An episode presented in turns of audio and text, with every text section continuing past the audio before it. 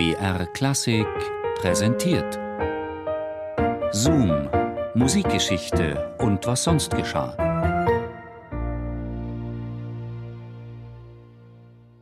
Vom Himmel durch die Welt zur Hölle. Eine musikalische Reise zu Faust. Charles Gounod, Margarete.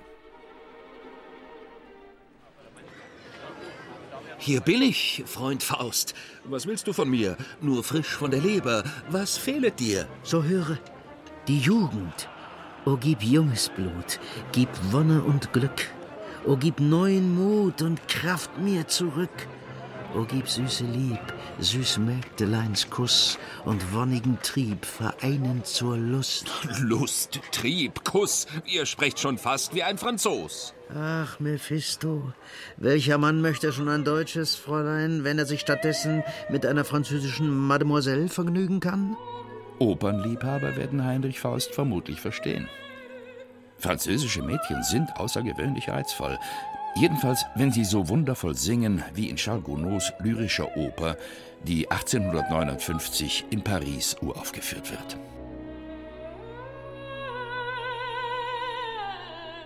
Très charmant, bezaubernd, die Kleine.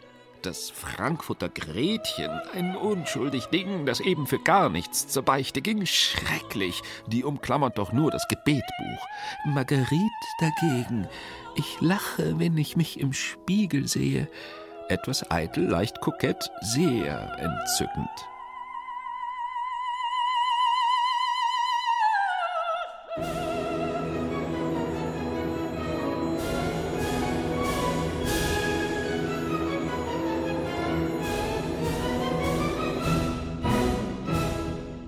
Gounods Oper, die auf Deutsch Margarete, im Französischen jedoch Faust heißt, nimmt eine Sonderstellung ein. Sie ist die mit Abstand populärste Vertonung der Goethe-Tragödie. Vielleicht sogar die einzige, die sich wirklich durchgesetzt hat.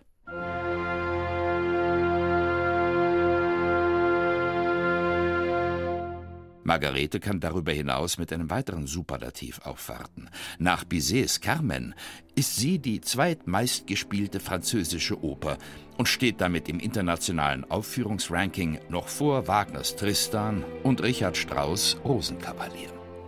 Man kann nicht stets das Fremde meiden, das Gute liegt uns oft so fern. Ein echter deutscher Mann mag keinen Franzen leiden, doch ihre Weine trinkt er gern. Verflucht, wie mir das sauer aufstößt. Wirklich erstaunlich, wie oft uns Goethes Faust musikalisch nach Paris führt. Mephistos Beobachtung ist korrekt. Es gibt eine Zeit, in welcher der deutsche Doktor in Frankreich en vogue ist. Jedes Theater zeigt seinen eigenen Faust kommentiert Rossini die Folie Faustienne, die Faustverrücktheit, die Paris ab 1830 heimsucht. Monsieur Faust ist allgegenwärtig, zum Beispiel im Théâtre de la Porte Saint-Martin, das ein Melodrame Musique präsentiert. Dessen Komponist ist ein Enkel des berühmten Piccini. Das Théâtre de la Gaieté setzt eine Komödie mit dem Titel Le Cousin de Faust aufs Programm, während das Théâtre du Panthéon mit einem Mephisto-Stück um die Gunst des Publikums buhlt. Auch wenn Goethes Tragödie der Auslöser ist, alle diese Werke haben eines gemeinsam. Heinrich ist zum Frederik mutiert. Faust wurde im französischen Geist neu erfunden.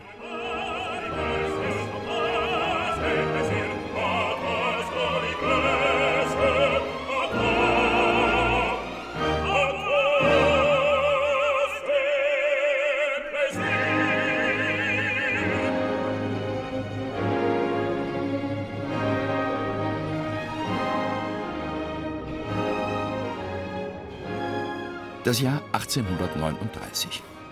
Der 21-jährige Gounod ist soeben mit dem renommierten Rompreis ausgezeichnet worden und hält sich in der ewigen Stadt auf. Sein ständiger Begleiter ist ein kleines Buch. Meine liebste Unterhaltung war die Lektüre von Goethes Faust. Natürlich auf Französisch, denn ich konnte kein Deutsch. Roms heruntergekommenes Erscheinungsbild entsetzt den Nachwuchskomponisten. Die mediterrane Natur begeistert ihn dagegen. Gounod bricht gerne zu langen Abendspaziergängen auf. Ich ließ mich auf einem steilen Felsen nieder und starrte stundenlang zum Horizont. Ab und zu sang ein einsamer Nachtvogel seine traurige Melodie. Es geschah während dieser nächtlichen Streifzüge, dass mich die Inspiration zur Walpurgisnacht in Goethes Faust überfiel.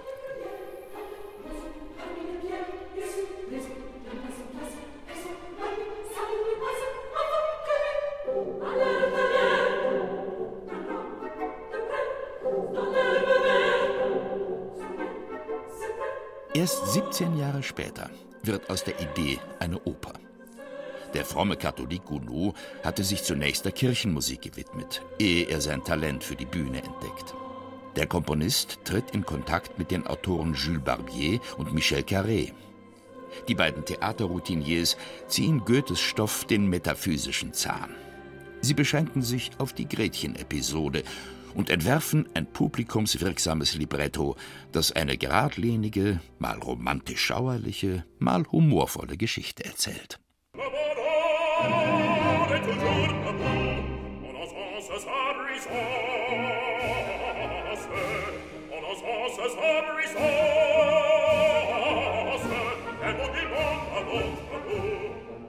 Das geschickt konstruierte Textbuch ist ein Erfolgsgarant des zukünftigen Opernbestsellers. Ein anderer die Fülle an schönen und eingängigen Melodien, an bewegenden Arien und effektvollen Massenszenen, die Gounod in gediegener Satztechnik komponiert. Nach den Gesetzen des Theatermetiers ist Gounods Margarete ein Meisterwerk, auch wenn nicht mehr viel Goethe drin steckt. Das Publikum ist dennoch begeistert was so manchen deutschen Kritiker gewaltig stört, etwa den mit Wagner und Liszt befreundeten Richard Pohl. Gounod hat freilich das Kunststück fertiggebracht, seinen Faust so graziös auszustatten, dass er völlig nichtssagend geworden ist und ebenso Robert oder Romeo heißen könnte.